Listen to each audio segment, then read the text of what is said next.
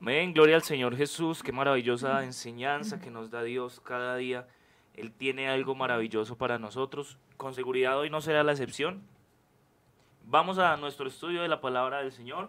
Recuerden que nos encontramos en el libro del Éxodo, el capítulo 16. Vamos a leer del versículo 1 al versículo 13 y arrancamos a nuestro estudio en donde quedamos ayer, el verso 4. Mano Michael, por favor, colabórenos en la lectura. Así es, dice de la siguiente manera, partió luego de Elim toda la congregación de los hijos de Israel, y vino al desierto de Sin, que está entre Elim y Sinaí, a los quince días del segundo mes después que salieron de la tierra de Egipto. Y toda la congregación de los hijos de Israel murmuró contra Moisés y Aarón en el desierto, y les decían los hijos de Israel, Ojalá hubiéramos muerto por mano de Jehová en la tierra de Egipto, cuando nos sentábamos a las ollas de carne, cuando comíamos pan hasta saciarnos, pues nos habéis sacado a este desierto para matar de hambre a toda esta multitud. Y Jehová dijo a Moisés, He aquí yo os haré a llover pan del cielo, y el pueblo saldrá y recogerá diariamente la porción de un día, para que yo lo pruebe si anda en mi ley o no. Mas el sexto día prepararán para guardar el doble de lo que suelen recoger cada día. Entonces dijeron Moisés y Aarón a todos los hijos de Israel, En la tarde subiréis que Jehová os ha sacado, en la tarde sabréis que Jehová os ha sacado de la tierra de Egipto, y a la mañana veréis la gloria de Jehová, porque él ha oído vuestras murmuraciones contra Jehová, porque nosotros, ¿qué somos para que vosotros murmuréis contra nosotros? Dijo también Moisés, Jehová os dará en la tarde carne para comer y en la mañana pan hasta saciaros, porque Jehová ha oído vuestras murmuraciones con que habéis murmurado contra él. Porque nosotros, ¿qué somos? Vuestras murmuraciones no son contra nosotros, sino contra Jehová. Y dijo Moisés a Aarón, di a toda la congregación de los hijos de Israel, Acercaos a la presencia de Jehová, porque él ha oído vuestras murmuraciones. Es el versículo 10. Y hablando Aarón a toda la congregación de los hijos de Israel, miraron hacia el desierto, y aquí la gloria de Jehová apareció en una nube. Y Jehová habló a Moisés diciendo, Yo he oído las murmuraciones de los hijos de Israel, háblales diciendo, Al caer la tarde comeréis carne, y por la mañana os saciaréis de pan y sabréis que yo soy Jehová vuestro Dios. Y venida la tarde subieron y codornices, subieron codornices que cubrieron el campamento y por la mañana descendió rocío en derredor del campamento. Un, hermoso texto que nos relata la continuidad de esta historia. Es una historia maravillosa, hermano, en la que vemos la naturalidad de la humanidad del pueblo de Israel así tan carnales, tan circunstanciales, tan momentáneos, que hace un capítulo atrás estaban con un cántico hermoso acerca de la redención y acerca de todo lo que Dios había hecho por ellos, pero aquí, aquí ya vemos que las debilidades de su carne y las circunstancias del momento eh, hacen que ellos nuevamente tomen una actitud de flaqueza. Eh, ya en textos anteriores venía el pueblo de Israel haciendo murmuraciones acerca de, de Moisés, de Aarón, de por qué el Señor los había sacado de la tierra de Egipto para morir en el desierto y les había dado Dios agua eh, que se había convertido de agua salada en agua dulce para que ellos bebiesen. Y aquí en este capítulo podemos ver cómo eh, esa murmuración ha sido una motivo para que también la gloria de Dios se manifieste, pero para que el pueblo siempre que se murmure se detenga, haya un freno, haya algo que, no deje y que estorbe para que continúen ellos el camino. Y a partir del verso 4, en donde hemos quedado ayer, dice la palabra del Señor y Jehová dijo a Moisés, yo os haré llover pan del cielo y el pueblo saldrá y recogerá diariamente la porción de un día para que yo lo pruebe si anda en mi ley o no.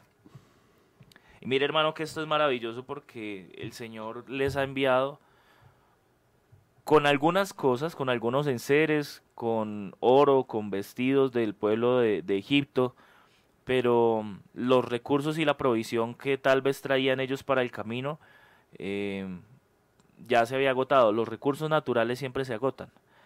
Eh, los recursos que nosotros cargamos y lo que tenemos de nuestro propio esfuerzo siempre eh, llega un momento en que flaquea, en que carece, en que no hay de dónde. Y eso es lo que le ha acontecido al pueblo de Israel ahí en, la salida de Egipto. Pues claro, ellos han salido con mujeres, con niños, con ancianos, con su ganado. Eh, van muchos días de camino y se encuentran con que definitivamente ya no hay de dónde. Entonces, esto hace que entre ellos se levante una murmuración, pero el Señor siempre tiene la respuesta. He aquí yo os haré llover pan del cielo. Y me encanta que Dios tiene recursos ilimitados en situaciones inimaginables, en circunstancias que el hombre no podría predecir. Que son, que son recursos que, que naturalmente no, no están, ¿no? O sea, cuando hablamos de pan del cielo, pues el pan no llueve del cielo, o sea, hoy en día y ni antiguamente, pues nada caía del cielo así como, como por así, por decirlo, como por arte de magia. Pero también Dios quería mostrarle al pueblo todas las maravillas que ellos podían hacer. En medio de un panorama muy difícil porque pues ellos vienen, eh, vienen, se va, el pueblo se va acostumbrando a algo que, que viene siendo muy complicado para ellos porque el pueblo de Israel se acostumbra a criticar y a murmurar y recibe un milagro. Y pareciera que es la forma en que ellos tienen de pedirle a Dios las cosas, que es una forma equivocada porque cuando vamos a terminar toda la historia de, del pueblo de Israel y la relación que tenían con Dios, va a ser algo muy triste y muy complejo porque, digamos, el salmista en el Salmo número 78 va a decir que eh, se acordaban de que Dios era su refugio, bueno, y el versículo 36 va a decir, pero le lisonjeaban con su boca y con su lengua le mentían, pues sus corazones no eran rectos con él ni estuvieron firmes en su pacto. Tremendo. Era muy complejo la relación que ellos iban a ver y cómo iban a ver a Dios en cuanto a las adversidades, porque Dios ha venido orando con ellos y se ha venido tratando con ellos, pero ellos no han querido que Dios haga realmente la obra. Entonces todos los milagros que van a ver de aquí en adelante van a tener como una consecuencia la murmuración de ellos. Y eso va a reflejar lo que es la misericordia de Dios con el pueblo de Israel y con todo lo que Dios quería realizar con ellos. Que en medio de, de que ellos dudaran, en medio de que ellos murmuraban, el Señor permanecía fiel y les recalcaba mucho el comportamiento que ellos tenían en cuanto a las situaciones. Y acá Dios les da la provisión en medio de todo eso que ellos habían cometido, en medio de todo lo que ellos habían hecho mal, tienen una provisión de Dios. Mire que esto, esto es muy tremendo, hermano Michael, porque esta situación a veces nosotros la consideramos eh, muy, muy recurrente en el pueblo de Israel. Y, miramos cómo sucede esto que, que su merced nos, nos cuenta, que eh, vienen ellos murmuran, dicen alguna cosa, al otro día están muy agradecidos y dicen algo muy bonito y vuelve otra vez la circunstancia y otra vez murmuran. Y hermano, yo pudiera pensar que esto no es muy ajeno a lo que se vive hoy en muchos lugares y en muchas eh, circunstancias que padecen algunas personas, donde Dios siempre ha estado allí. Dios ha prometido estar con nosotros todos los días hasta el fin del mundo. Es más, nos ha dicho que no nos afanemos por el día de mañana, que habéis de comer, que habéis de vestir. Miren las aves del cielo, que ellas no ciegan, no trabajan, no siembran. Que miren los lirios del campo, que ellos no cosen, no tejen, no hilan. Pero aún así, Dios ve por cada uno de ellos. Y dice el Señor, no valéis vosotros muchos más, mucho más que unas aves, que unos lirios pues el Señor tiene la provisión. ¿Sí? Buscad primeramente el reino de Dios y su justicia y todas las demás cosas os serán añadidas. Pero parece que a nosotros como que se nos olvida. y, y, no lo digo a mal hermano, sino que hay circunstancias en las que parece que también murmuramos. Y tal vez no use usted un pensamiento de, de, de, estoy cometiendo algo, una falta gravísima, sino es de ese tipo de pensamientos que a veces vienen a la vida del creyente donde dice, no, ¿y ahora qué? ¿De dónde voy a hacer? ¿Cómo voy a hacer? Si es que eh, yo tenía esto, o si es que mm, mi trabajo, si es que se me acabó, si es que... Y parece que en medio de nuestro pensamiento eh, a veces reprochamos un poco eh, es la, conformidad, ¿no? Sí, la situación por, por lo que Dios hace. Entonces decimos, bueno, pero, pero ¿por qué Dios a fulano sí le da y por qué a mí no?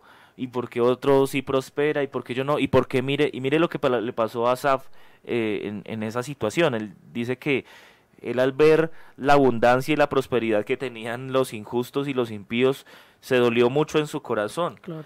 Y, pues casi, dice, casi resbalaron mis pies. Es tremendo porque él, lo que nos hace pensar es que casi se desvía del camino por andar pensando en esas circunstancias. Tal vez algunos la murmuración en ese sentido pueda causarles un daño muy grave como ese, de, de llevarlos a, a resbalar sus pies. Pero me encanta lo que él concluye y es que entrando en el santuario comprendí el fin de ellos. Todas esas circunstancias y esas situaciones que vive el pueblo de Israel se van a resolver de una manera muy simple, al menos en algunos de los eh, em, próceres de esa época, y es cuando entran en la presencia del Señor. Cuando Moisés está en la presencia del Señor, cuando Aarón está en la presencia del Señor, y tienen ese tipo de circunstancias y de encuentros, Dios siempre va a tener la respuesta que ellos necesitan. Dios siempre va a tener la provisión que ellos necesitan. Dios tiene todo bajo control. Los que se están afanando realmente son ellos eh, por, por no esperar en la promesa, por, por no confiar en lo que Dios les ha dicho, por eh, tal vez, no sé, dudar de que hay uno que se encarga y ve por ellos. Y nosotros necesitamos hoy una iglesia que sepa que hay un Dios que ve por nosotros, que mientras que en la casa de los egipcios había tinieblas, en Gosem no había tinieblas, que en la casa de los egipcios había ranas, había sangre, había langostas, en la casa de los hijos de Israel no era así, que mientras que había una mortandad en la casa de, de los egipcios por la muerte de los primogénitos, la sangre del cordero hoy nos ha limpiado y nos ha perdonado y nos ha salvado y ha hecho una obra gloriosa para que nosotros podamos hoy estar aquí en pie. Así que, ¿por qué angustiarnos? ¿Por qué afalarnos? ¿Por qué la circunstancia? Si Dios ve por nosotros, hermano, Dios no se ha olvidado de su circunstancia, de su situación. Es más, Él la tiene bajo cuidado. Nos va a decir Pedro, humillados pues bajo la poderosa mano del Señor para que Él los exalte cuando fuere el tiempo. Y Dios de que después de que habéis padecido un poco de tiempo, pues Él mismo os perfeccione, os afirme, fortalezca y establezca. Esas circunstancias se convierten en un motivo para que el cristiano agradezca, para que vea la gloria de Dios, para que vea la mano de Dios, y no debe ser un motivo para que el cristiano murmure. Aquí eh, la respuesta de Dios es eficaz y aparte de que es eficaz, hermano, eh, les enseña algo. y les enseña es completa dependencia porque eso es lo que ellos necesitan entender. Y parece que en el transcurso de esto, y aún más adelante, ellos no han comprendido que dependen del Señor. Y que esas cosas que Dios hace por ellos son extraordinarias, son fuera de lo natural, son salidas de, del contexto humano que ellos podrían evaluar con sus fuerzas. Pues hermano, que caiga pan del cielo pero me encanta que entonces el Señor les dice que cada día, dice, y recoge, es aquí yo, yo os haré llover pan del cielo y el pueblo saldrá y recogerá diariamente la porción de un día para que yo lo pruebe si anda en mi ley o no. Y Dios al, al pueblo de Israel, así como al cristiano hoy, nos ha entregado una porción de cada día yo creo que esto nos genera a nosotros un pensamiento de dependencia. Y es que precisamente ayer hablaba con alguien y él me decía que a él no le gustaba sentirse dependiente de las demás personas. Que cuando le tocaba esa situación, pues él sentía como que él era inútil, ¿sí? Pero Dios sí quiere que nosotros aprendamos a depender de Él. Y es más, nos da lo necesario de acuerdo a, nuestra situación, para que no nos olvidemos que mañana Él tiene nuevamente nuestra porción, para que nosotros no nos vanagloriemos pensando que fueron nuestras fuerzas o el fruto de nuestro trabajo lo que hizo que recibiéramos aquella bendición, sea cual sea, hermano, sino para que entendamos que es un continuo camino en el que estamos aferrados a su misericordia, a su mano, a su gracia que nos provee, que nos da y que cada día necesitamos nuevamente venir, acercarnos a Él, postrarnos ante Él, reconocerle y Él cada día tendrá algo más nuevo y algo maravilloso para con nosotros. Con, con una característica muy especial que ellos tenían que salir a recogerlo, ¿no? O sea, Dios claramente había podido eh, que el pan les cayera en las tiendas específicamente o, acostados ellos, pero también yo creo que lo que hace la diligencia, ¿no? Lo que hace la actitud también de de tomar y ser diligente en cuanto a lo que Dios tiene. Muchas veces como cristianos nos acostumbramos a pedir, a pedir y no hacer. O sea, queremos que todo nos llegue a la mano. Queremos, Señor, eh, necesito tal cosa. El Señor, bueno, tenga este trabajo, hágale, ahí está la solución. Ah, no, pero no, no quiero trabajar, yo no quiero salir, no quiero hacer nada.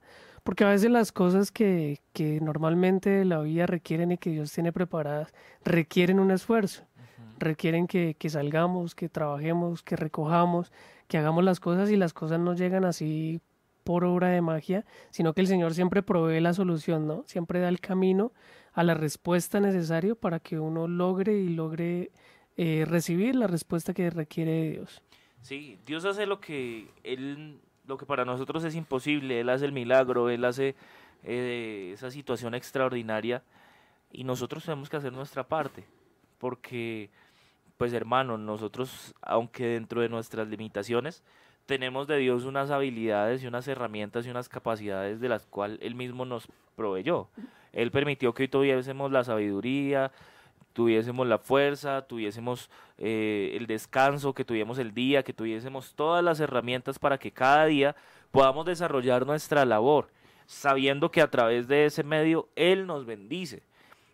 Y ese medio es el que Él ha trazado según su voluntad, para que nosotros a través de Él recibamos eso que el Señor quiere. Y hermano, esto va más allá de, simplemente lo económico, es en todo el espectro de lo que compete a la vida cristiana, que nosotros entendemos que hay una completa dependencia del Señor. Yo no entiendo cómo hay personas que llegan a un punto en que dicen, eh, no, pues yo, perdón, yo no me congrego, pero yo tengo mi comunión con Dios. ¿sí? pues es algo muy complejo porque la palabra sí nos va a llevar a entender que donde habitan los hermanos juntos y en armonía, allí envía Jehová bendición y vida eterna. Que no nos dejemos de congregar como algunos tienen por costumbre, sino que antes bien pues estemos llenos de amor, misericordiosos y fraternos unos con otros, que estemos guardándonos en la unidad, y la palabra va a ser muy recurrente en este tipo de pensamientos. ¿Para qué? Para que nosotros cada día en esa fraternidad de lo que significa la iglesia, podamos encontrar de Dios la misericordia, podamos encontrar de Dios la palabra que necesitamos, podamos encontrar de Dios el amor de Él reflejado en los hermanos para nuestra vida, eh, podamos encontrar de Él el aprendizaje que necesitamos para continuar y para subir ese escalón y ese peldaño en la vida cristiana que vamos. Pero si nosotros no lo hacemos, si nosotros cada día no vamos por nuestra porción, si nosotros cada día no estamos interesados en recoger aquello que Dios tiene para nosotros, pues va a ser muy difícil, hermano, que usted sostenga una vida cristiana eh, a punta de, de, de lo que usted pueda hacer en casa solamente, siendo que la porción que usted necesita viene del cielo, viene de lo que el Señor ha destinado y usted tiene que salir a recogerla. En este campo espiritual es muy importante que nosotros tengamos en cuenta esto para que no suframos las consecuencias del extravío, del enfriarnos, del estar lejos.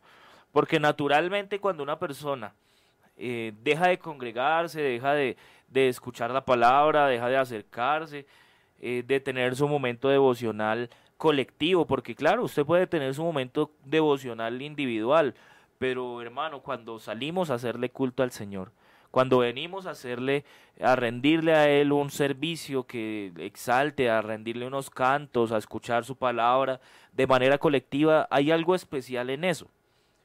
Y, y Dios allí entonces nos envía cosas grandes, cosas sobrenaturales, cosas hermosas, que no provienen de las fuerzas que alguien pudiera llegar a tener. Y es acá donde quiero hacer énfasis. usted por su propio esfuerzo no va a poder sostenerse porque es que son sus fuerzas. Pero cuando es Dios el que da la provisión, cuando es Dios el que da aquello que usted necesita, pues pasa lo que sucede aquí en este verso. Es algo sobrenatural que proviene solamente de parte de Dios. Solo Él lo puede dar. No otra cosa, no otra persona y no bajo otras circunstancias. Así que hermano, no pierda eh, usted la bendición del Señor por alejarse de ese campo. Hay otros campos y otros espectros en la vida que también competen a esta misma situación respecto de, de, lo que, con, de lo que va relacionado a la vida del cristiano porque nosotros cada día tenemos que alimentar, por ejemplo, nuestras áreas familiares. Un padre que se dedica solo al trabajo y solo a, sus medios eh, y solo de pronto a, su parte espiritual y descuida a su familia, pues también está flaqueando. También está teniendo un flanco el cual no está mirando de una manera objetiva y el Señor sí ha sido muy eh, insistente en que los padres estén eh, pendientes de aquellas circunstancias de, aquello, de guardar su familia. El Salmo 127 va a decir que si Jehová no edificare la casa, pues en vano trabajan los que la edifican, y si Jehová no guardare la casa, pues en vano vela la guardia. Y entonces explica, por demás es que os levantéis de madrugada y vayáis, vayáis tarde a descansar, a comer pan de dolores. El Señor va a hacer una obra en su hogar entre tanto que usted se dedique, claro, a edificar, pero no solamente a edificar, sino a guardar aquello que el Señor ha puesto bajo sus manos. Porque lo demás es vano, va a ser por demás que usted haga todo lo que compete a sus propios esfuerzos si el Señor no está allí como ese baluarte en medio de su hogar. Así que usted tiene que ser el primero que imparta esa educación y esa formación. Hoy los padres preguntan que por qué suceden situaciones en los hogares con los hijos y por qué hace esto mi hijo, mi hija cuando llegó a la adolescencia. Bueno, yo creo que podríamos eh, pensar en que si nos remontamos un poco más allá, ¿será que sí recibieron y sí, sí recibieron de parte suya el ejemplo, em, la enseñanza pertinente, aquella palabra que ellos necesitaban entender y aprender para que cuando llegaran a esas edades pudieran desarrollar su vida cristiana con conocimientos, con bases fuertes, con un aliento. No, es que yo los llevaba todos los domingos a la clase de escuela dominical. No, pero es que usted tiene que ser el primero que esté en su hogar impartiendo palabra, siendo el sacerdote de su casa. No, pero yo, yo me los llevaba a culto de vez en cuando. Los, los martes y los jueves no los llevaba porque es que a veces hace mucho frío. Y, y como que entonces en, desplazamos ciertas áreas pretendiendo que estamos haciendo las cosas, entre comillas, a nuestro parecer bien. Pero sí es importante, hermano, que entendamos, como continúa ese Salmo 127, eh, que la herencia de Jehová son los hijos, y que bienaventurado el hombre que llenó su aljaba de ellos, no será avergonzado cuando hable en la puerta con los adversarios. Vamos a tener que entonces no descuidar esos flancos. Cada día, hermano, cada día, así como cada día era la necesidad del pueblo de Israel salir a recoger el maná, cada día es nuestra necesidad de nosotros aplicar a nuestra familia todas aquellas cosas que hemos aprendido de parte del Señor. Cada día tenemos que dar la instrucción. Pero es que mi hijo piensa que yo soy cantaletoso porque todos los días le digo, no, no importa, hermano. Deje lo que él aprenderá en su debido momento, que eso que usted hace no lo hace por su mal, sino al contrario, para que él entienda, para que él aprenda, para que él crezca, para que llegue un momento de su vida donde esas palabras que usted le ha dado sirvan para el desarrollo de su vida cristiana, sirvan para él entender que Dios provee, sirvan para él entender que Dios es nuestra fuente y que cada día tenemos que acercarnos a Él como familia para recibir de parte de Él todo lo que nosotros necesitamos hay muchas problemáticas en los hogares que se suscitan de desplazar a Dios por algún tiempo. Porque la gente piensa que unos días, una semana, un mesecito que yo no vaya a culto, eh, que yo no lleve los niños, eso no pasa nada. Pero cuando uno va a ver las problemáticas que salen de todo eso, las circunstancias que se dan a raíz de todo eso, ¿y por qué pasó? Bueno, porque nos olvidamos de salir cada día. Nos olvidamos de que todos los días es una necesidad acercarnos a Dios y no descuidar todos los flancos que el Señor tiene para que nosotros aprendamos de ellos.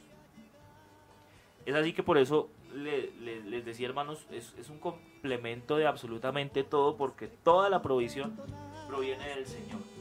Y entonces Él dice para que yo lo pruebe si anda en mi ley o no. Si Él está dispuesto a hacer lo que yo le digo o no.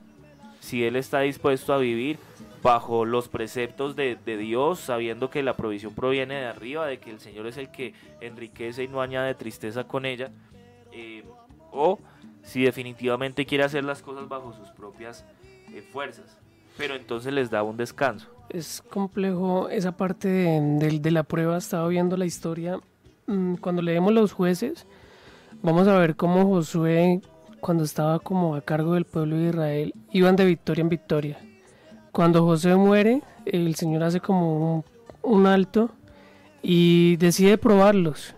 O sea, no les entrega las ciudades tan fácilmente. Dice que los cananeos en este caso permanecen para probar realmente si Israel quiere seguirlo o no quiere seguir sus leyes. Eso me hace ver cómo las personas, cómo mm, la humanidad hoy en día eh, siempre quiere recibir los beneficios de Dios, ¿no?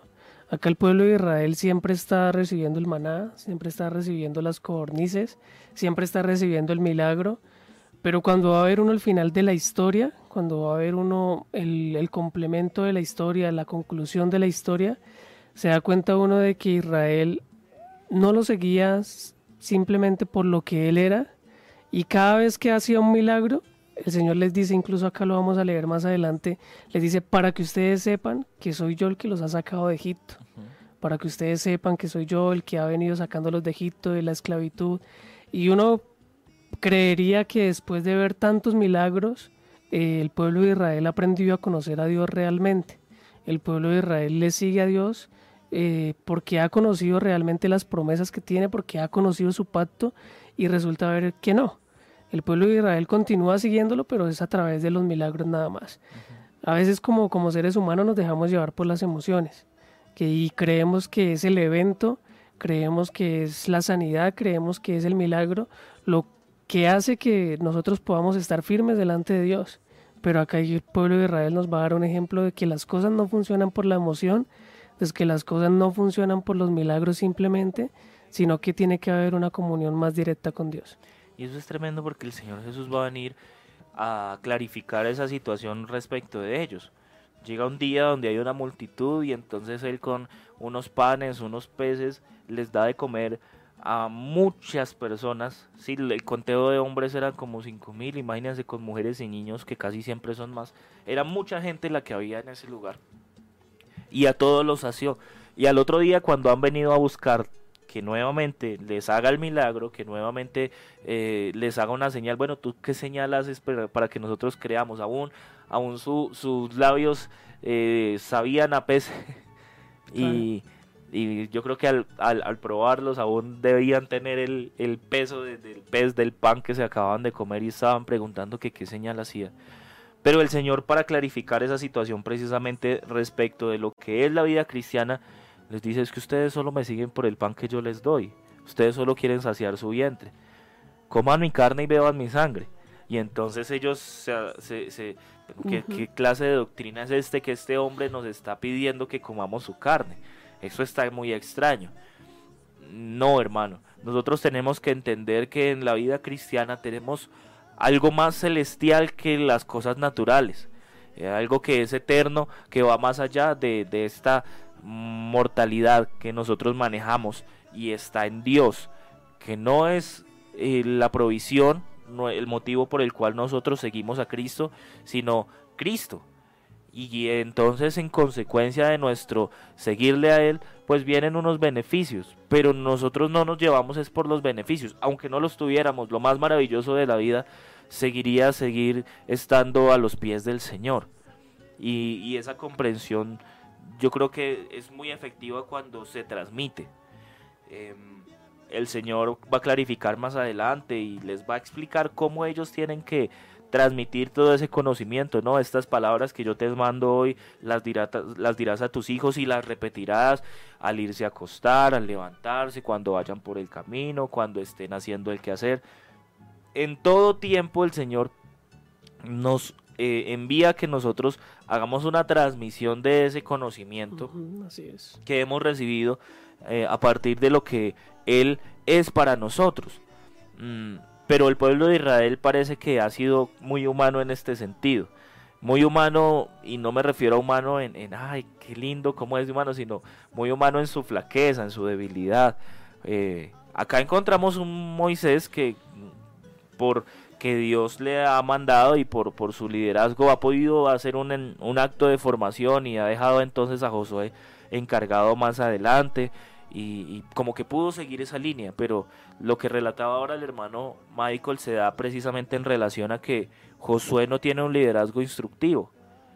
Y mire lo complicado y lo difícil que es usted no instruir bien y no dejar un legado, porque Josué, al contrario de Moisés, no deja un legado. Moisés deja como sucesor a Josué y le ha instruido y ha podido poner en él todas aquellas cosas y herramientas para que Josué luego entienda que el mismo Dios que abrió el mar rojo cuando ellos salieron de Egipto y pudieron cruzar en seco, era el mismo Dios que podía detener el río para que ellos cruzaran nuevamente y que las aguas eh, fueran en sentido contrario. En Josué hubo una comprensión de eso, pero Josué no tuvo eh, el poder formar a otra persona, por eso es que se dan situaciones tan difíciles cuando llega el tiempo de los jueces, porque no hay un liderazgo, porque no hay una persona que haya sido instruida bajo sus preceptos y como que nuevamente Dios tiene que volver a hacer la tarea de meter en ellos todos esos conocimientos para que ellos entiendan y, y para que él mismo pruebe si es que ellos verdaderamente quieren seguirle o no. Nosotros como cristianos respecto de nuestros hijos, respecto de, respecto de nuestras generaciones, tenemos que hacer un buen papel, porque eh, vamos, esto es una, una, una, línea generacional, vamos pasando eh, la batuta para que otro la lleve más adelante y pueda seguir el camino y pueda seguir también el trabajo, eh, pero necesitamos hacerlo de una manera efectiva, de una manera correcta, para que no se presenten situaciones como se presentaron en los jueces que sale uno de los jueces diciendo que él va a ofrecer su niño en sacrificio o alguna cosa de esas, como tal vez pensaban que lo hacían a Moloch, porque no habían recibido la instrucción correcta de parte de un líder que llevara el mensaje que Dios quería para las vidas de ellos. Es nuestra responsabilidad, hermano, que así como su padre, eh, que era cristiano, que era creyente, que era un, un hombre de Dios, le instruyó a usted y usted siguió por este camino, usted instruye a sus hijos y no que más adelante nos estemos preguntando, ay, pero ¿por qué si mi familia tiene tres, dos, una generación que ya va en el Evangelio, ahora mi hijo no quiere seguir el camino? Bueno, es necesario que nosotros entendamos que es nuestro trabajo cada día, cada día, ser recurrentes en eso. Y esto cada día para que podamos eh, ver la gloria del Señor en medio de toda esta situación. Y mire lo que continúa mostrando el texto. Dice que en el sexto día prepararán el doble de lo que se suelen recoger precisamente por motivo del sabbat. Y entonces Moisés y Aarón, todos y todos los hijos del, perdón, y entonces dijeron Moisés y Aarón a todos los hijos de Israel, en la tarde sabréis que Jehová os ha sacado de la tierra de Egipto. Y a la mañana veréis la gloria de Jehová, porque él ha oído vuestras murmuraciones contra Jehová porque nosotros qué somos para que murmuréis contra nosotros. Y acá viene otra enseñanza muy importante que nos muestra este texto y es acerca de tocar con los ungidos de Dios, ¿no? Eh, con aquel hombre que Dios ha puesto y que le ha dado una autoridad sobre cierta circunstancia, eh, sobre cierto trabajo que se desarrolla en el pueblo. Eh, acá ocurrió que Dios hizo un milagro en razón a la situación, en razón a la necesidad que, había, pero también ocurre que, el pueblo y que Aarón y Moisés van a entender y Dios mismo les va a mostrar que el pueblo no simplemente está murmurando contra esos hombres que están allí, sino contra, al hacerlo contra ellos, eh, contra Dios lo hacen. Al poner su lengua y sus pensamientos en contra de lo que ellos plantean, pues lo están haciendo directamente contra Dios, porque los planteamientos que hacen Moisés y Aarón no vienen de su propia cuenta, sino vienen precisamente de lo que Dios ya de antemano les ha dicho que hagan. En nuestro campo sucede que a veces no nos gusta o no nos parece o creo que podríamos hacerlo diferente. Pero hermano, hay algo que tenemos que tener en cuenta y es que es aquel hombre que Dios ha destinado para que esté a cargo de esas cosas, en medio de lo que Dios le permite hacer y de nuestras limitaciones como seres humanos, Dios está obrando allí. Así que no murmuremos contra eso, Dios tiene un propósito con todas estas cosas. Y no me refiero solo al área pastoral, aunque en el área pastoral se da mucho, sino me refiero también al área de los liderazgos. ¿Sabía usted que cuando se ora por eh, aquel hermano que va a ser el, líder de evangelismo, aquel hermano que va a ser el líder de escuela dominical, aquella hermana o hermano, aquella hermana que va a ser líder de, de las damas dorcas, sobre ellos cae una investidura, una unción de parte del Señor, una autoridad de parte de Dios para desarrollar y desempeñar un área en, durante el año o el tiempo que se le delegue aquella eh, responsabilidad.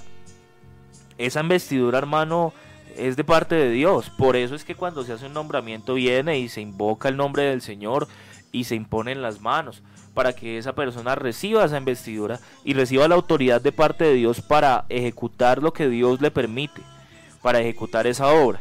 Así que cuando nosotros nos oponemos, nos levantamos, eh, murmuramos, pues bueno, pueda que Dios en un acto de misericordia haga una obra gloriosa así como la ha hecho acá en Israel y entonces podamos ver un resultado y un fruto, pero vemos que lo que pasa dentro del corazón del creyente es malo porque está murmurando no solo en contra de esa persona, sino como lo vemos acá, en contra de Dios.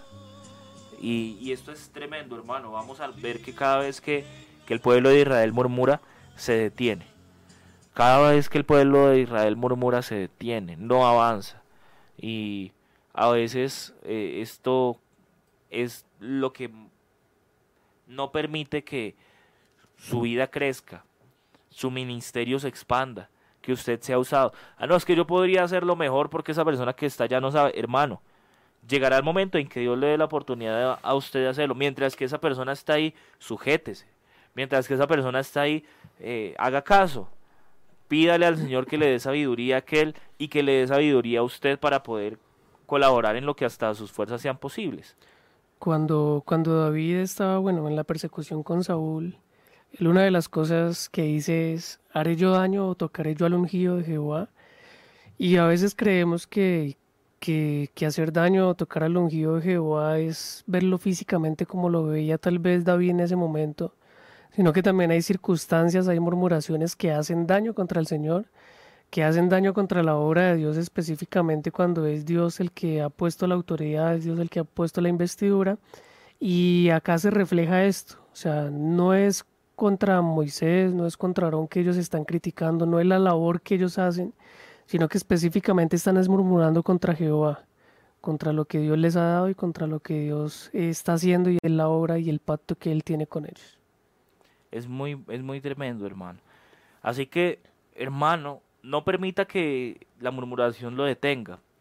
No permita que cuando venga esa circunstancia que tal vez pareciera adversa, esas cosas le generan a usted un problema. Al contrario, úselas para el beneficio de la obra del Señor, hágalas crecer, eh, pídale al Señor sabiduría. Si es que usted tiene un, mejor eh, o, el Señor le ha dado a usted alguna idea respecto de cómo debieran llevarse a cabo las, pues comuníquelas, hacer que se hable. Nosotros, eh, cuando estamos liderando, hermano, a veces necesitamos también no solo de, de, de, parte de las personas del grupo que está a cargo, sino a veces puede llegar a alguien con, algo de parte del Señor que nos ayude a continuar en este trabajo que, estamos desarrollando. Pero qué triste es ver a alguien que se detiene a causa de la murmuración y entonces esto lo lleva a fracasar, porque lo lleva a detenerse, lo lleva a enfriarse, lo lleva a salirse. No, es que, ¿por qué no volvió usted a la iglesia? no, es que allá fulanito eso no estaba haciendo las cosas bien porque hacía esto y esto y eso. Sí, pero eso tiene que ver con usted. Usted haga lo que a usted le corresponde hacer y ocúpese en lo que Dios le ha demandado bajo su cargo para que usted pueda desempeñar bien su servicio y cuando llegue el momento, pues usted pueda eh, trascender con las ideas que tiene en, en función de lo que el Señor le ha destinado.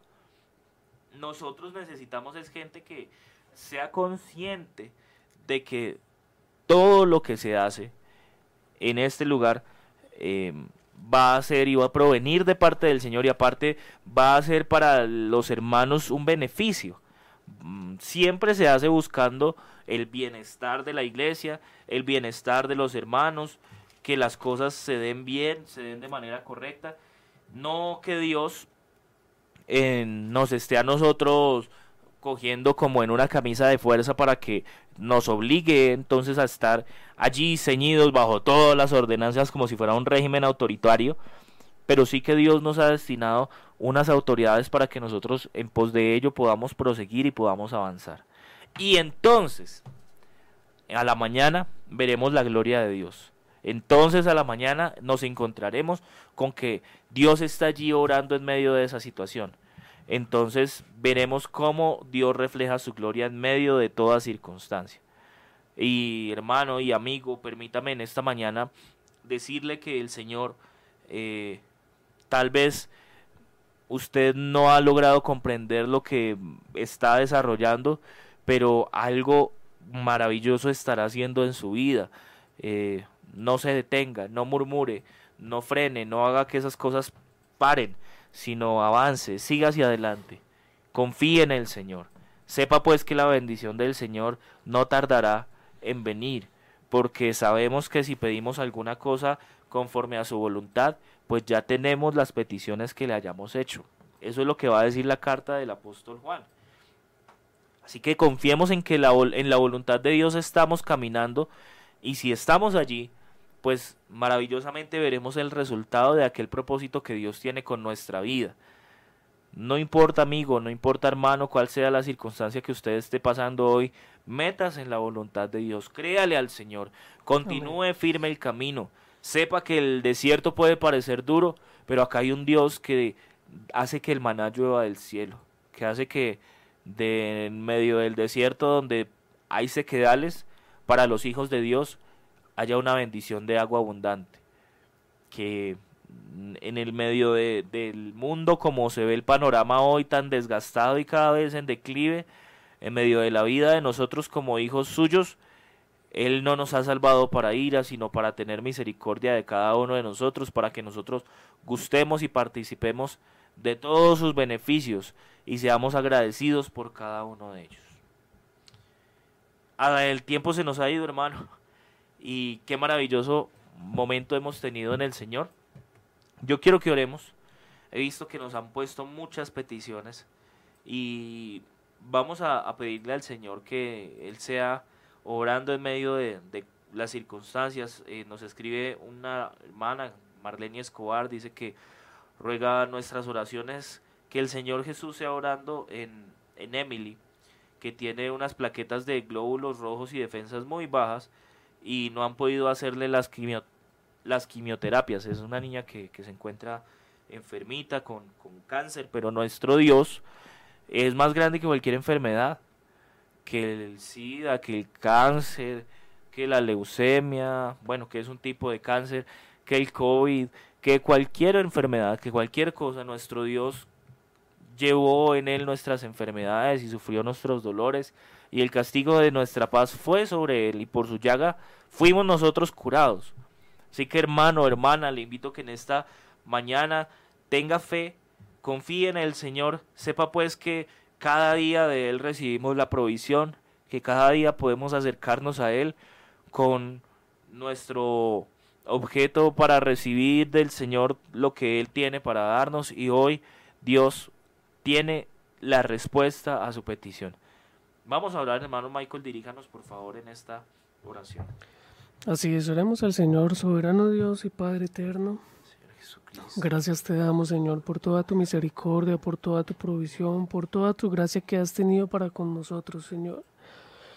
Tú conoces, oh Dios, cada una de nuestras falencias, cada una de nuestras necesidades, cada uno de los problemas, Señor, que estamos presentando, Señor. Hoy los hermanos, Señor, hoy alguien ha escrito en el chat creyendo que tú puedes hacer algo, creyendo en que tú puedes obrar, Señor. Y te rogamos, te pedimos, Señor, de una manera muy sencilla, creyendo en que solo tú eres el que puedes dar una respuesta creyendo en que solo tú eres el único que puedes dar una solución a cada uno de esos problemas, Señor. Para la muerte, oh Dios, tú eres la vida, Señor. Para la enfermedad, tú eres la sanidad. Y hoy creemos que tú puedes hacer algo, hoy creemos que en medio de ese problema tú estás obrando, Señor. Y aunque no lo podamos ver, Señor, de una forma física, Señor, tú has estado siempre presente en medio de nosotros. Obra, oh Dios, en cada una de esas necesidades, obra, oh Dios, en cada una de esas eh, enfermedades que necesitan una palabra tuya, que necesitan una solución tuya. En medio de todo, tú eres el único que tienes la última palabra, Señor. Aunque todos digan que no hay solución, para ti todo es posible. Para ti todo está en tus manos y mientras estemos en tus manos tenemos tu cuidado, tenemos tu protección, tenemos tu ayuda, oh Dios. Te adoramos porque tú has sido bueno, Señor. Gracias porque estás respondiendo en medio de la dificultad, Señor, en medio del problema. Tú estás ahí presente, oh Dios. Gracias te damos, Señor Jesús, en tu santo nombre, maravilloso Dios.